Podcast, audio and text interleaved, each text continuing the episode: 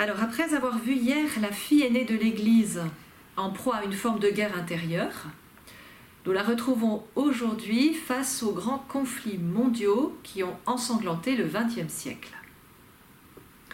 À la veille de la déclaration de guerre du 3 août 1914, l'anticléricalisme demeure très virulent en France. Dans une certaine presse, on propage l'idée que la guerre est l'œuvre du clergé des journaux comme la Dépêche de Toulouse se feront les échos d'une rumeur infâme, comme on l'a appelée, qui accusait les curés de rester planqués, accusation odieuse puisque la France a été le seul pays à décréter la mobilisation des prêtres et des religieux, indignement expulsés depuis 1904. De fait, le premier grand assaut de la guerre de 14 s'effectue vers les confessionnaux qui ne désemplissent pas. Ceci dit, dans les deux camps, on est dans l'illusion, la guerre sera courte. Oui, elle faillit l'être, en effet. En trois semaines, les forces allemandes occupent le nord de la France et foncent sur Paris, obligeant le gouvernement à se replier sur Bordeaux. La situation est désespérée et le ciel va manifester sa sollicitude pour la France à l'occasion de ce qui demeure dans les mémoires comme le miracle de la Marne. D'un point de vue militaire, on constate une étonnante mauvaise manœuvre de l'armée allemande et une certaine habileté dans la défense française, appuyée par les fameux taxis parisiens venus en renfort logistique. Mais en ce premier samedi du mois de septembre, c'est la Sainte Vierge qui a barré la route de Paris aux Allemands. Cent mille soldats l'ont vue, et plusieurs témoigneront malgré la menace du peloton d'exécution. Plusieurs ont dit elle nous tournait le dos et de la main droite semblait nous repousser. Tandis que la guerre va alors s'installer dans les tranchées, on assiste à un extraordinaire réveil du sentiment religieux, en particulier par le développement de la dévotion au Sacré-Cœur.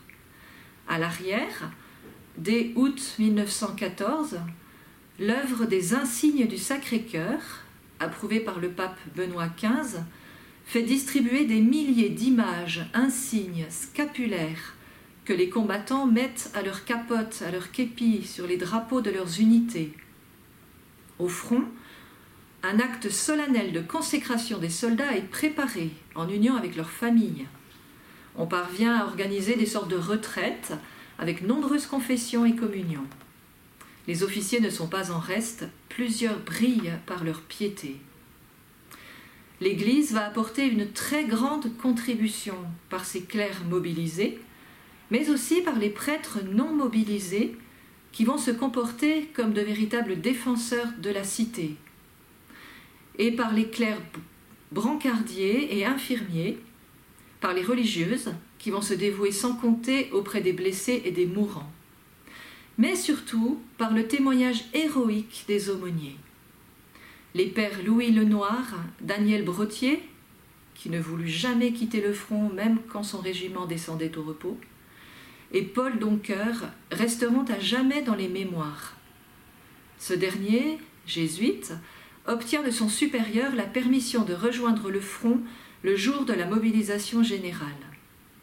Il va multiplier les actions héroïques, ramenant les hommes à la pratique par sa vertu et son courage. Mais derrière la guerre visible, il y a aussi une sorte de guerre invisible.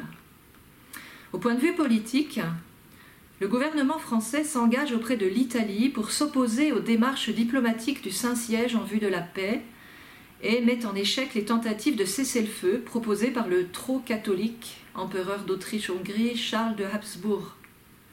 Dans cette tourmente, le ciel va se manifester par l'entremise de Claire Ferchaud. En décembre 1916, notre Seigneur lui demande de faire des démarches auprès du chef de l'État pour que l'image du Sacré-Cœur soit peinte sur le drapeau tricolore, promettant d'obtenir à la France par ce moyen la victoire sur tous ses ennemis. Claire Ferchaud écrit deux lettres au président Poincaré, qui la reçoit à l'Élysée le 21 mars 1917. Elle accrédite son message en rappelant au président des événements connus de lui seul. Poincaré est cordial, intéressé, mais il se retranche derrière les lois votées. Il promet cependant qu'il en parlera à l'Assemblée. En mai, Claire lui adresse un troisième courrier contenant les révélations de Jésus à propos de l'action de la franc-maçonnerie. La situation militaire est catastrophique. Claire Ferchaud s'adresse encore aux généraux français, leur transmettant le même message qu'à Poincaré. Mais les signes extérieurs de la religion ne sont pas tolérés.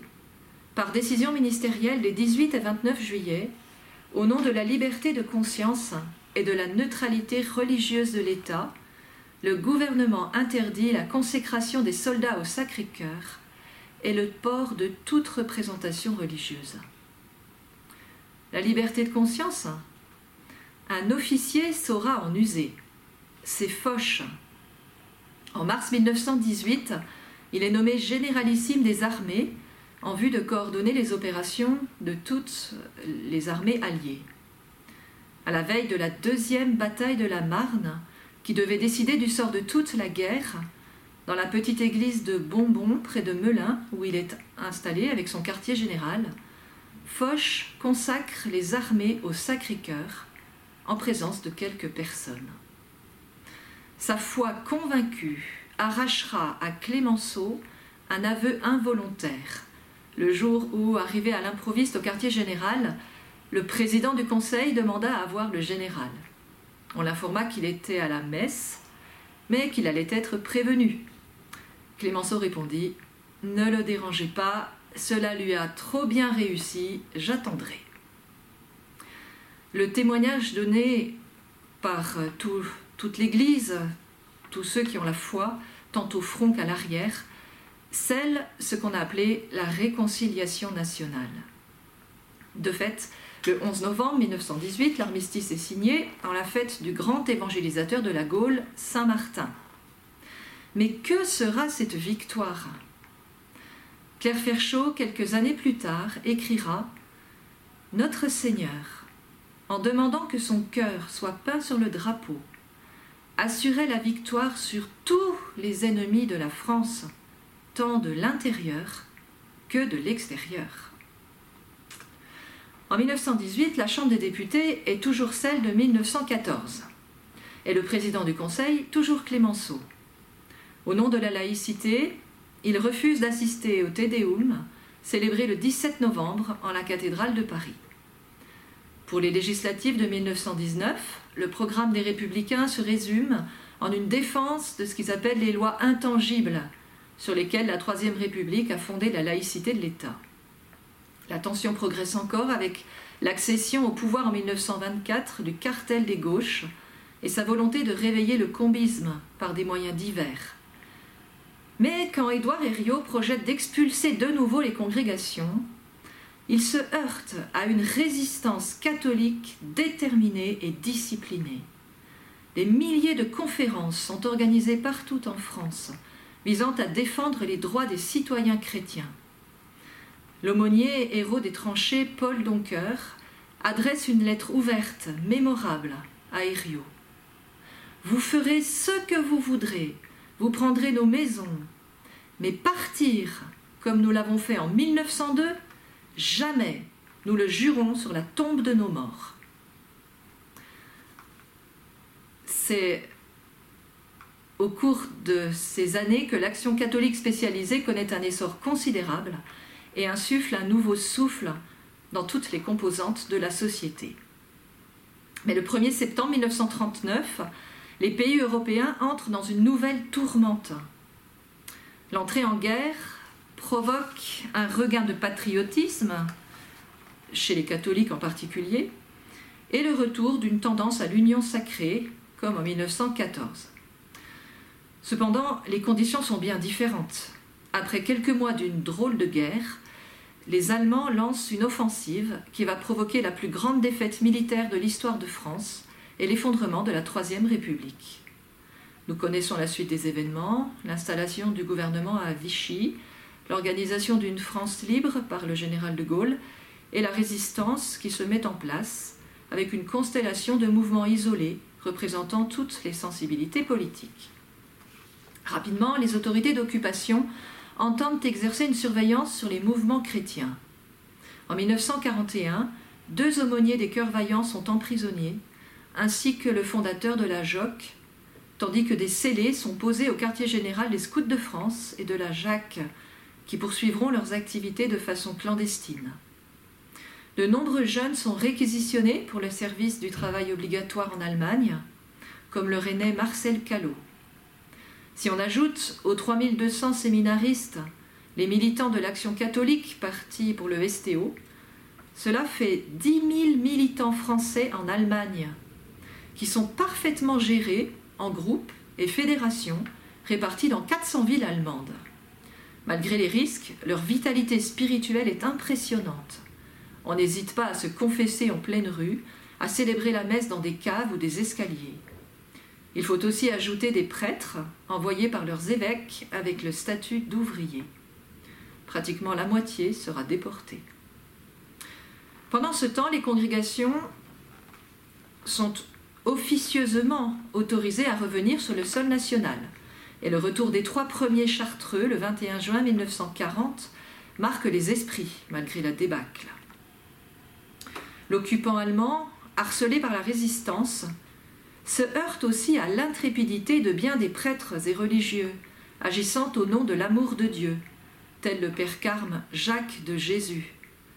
Directeur d'un collège à Avon, il abritera plusieurs enfants juifs et pour cela sera déporté.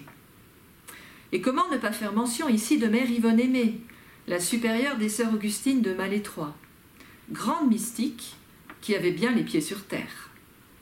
La clinique des Augustines est réquisitionnée par les Allemands, mais la religieuse s'impose à l'officier SS. Nous tasserons les lits pour recevoir vos malades militaires, mais nous ne mettrons pas dehors nos malades civils. Femme forte, Mère Yvonne Aimée ne cédera devant aucune peur.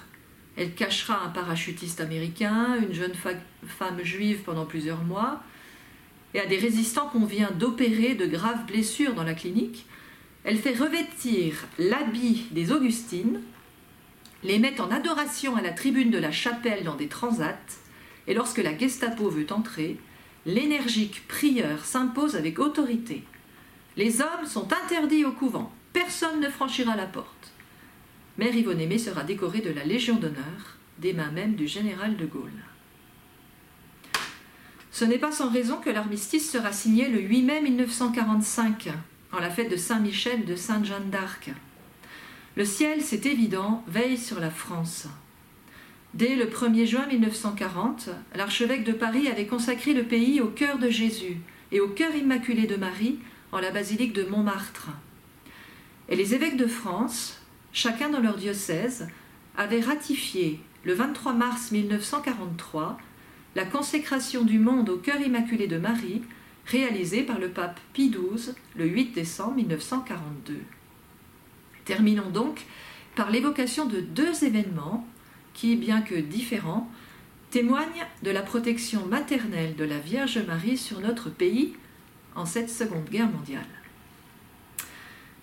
Pendant tout le temps de la guerre, quatre reproductions de la statue miraculeuse de Notre-Dame de Boulogne sillonnèrent le pays, soulevant un grand élan de ferveur et permettant de renouveler dans de nombreuses paroisses la consécration au cœur immaculé.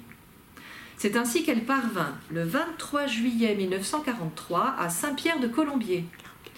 Notre Père n'y était pas encore, il l'accueillit lui-même dans sa paroisse Notre-Dame d'Annonay à la même période, mais c'est à l'occasion de ce passage que la Ligue féminine de Saint-Pierre fit le vœu de faire ériger une statue de la Vierge dans le village s'il était protégé de la débâcle allemande.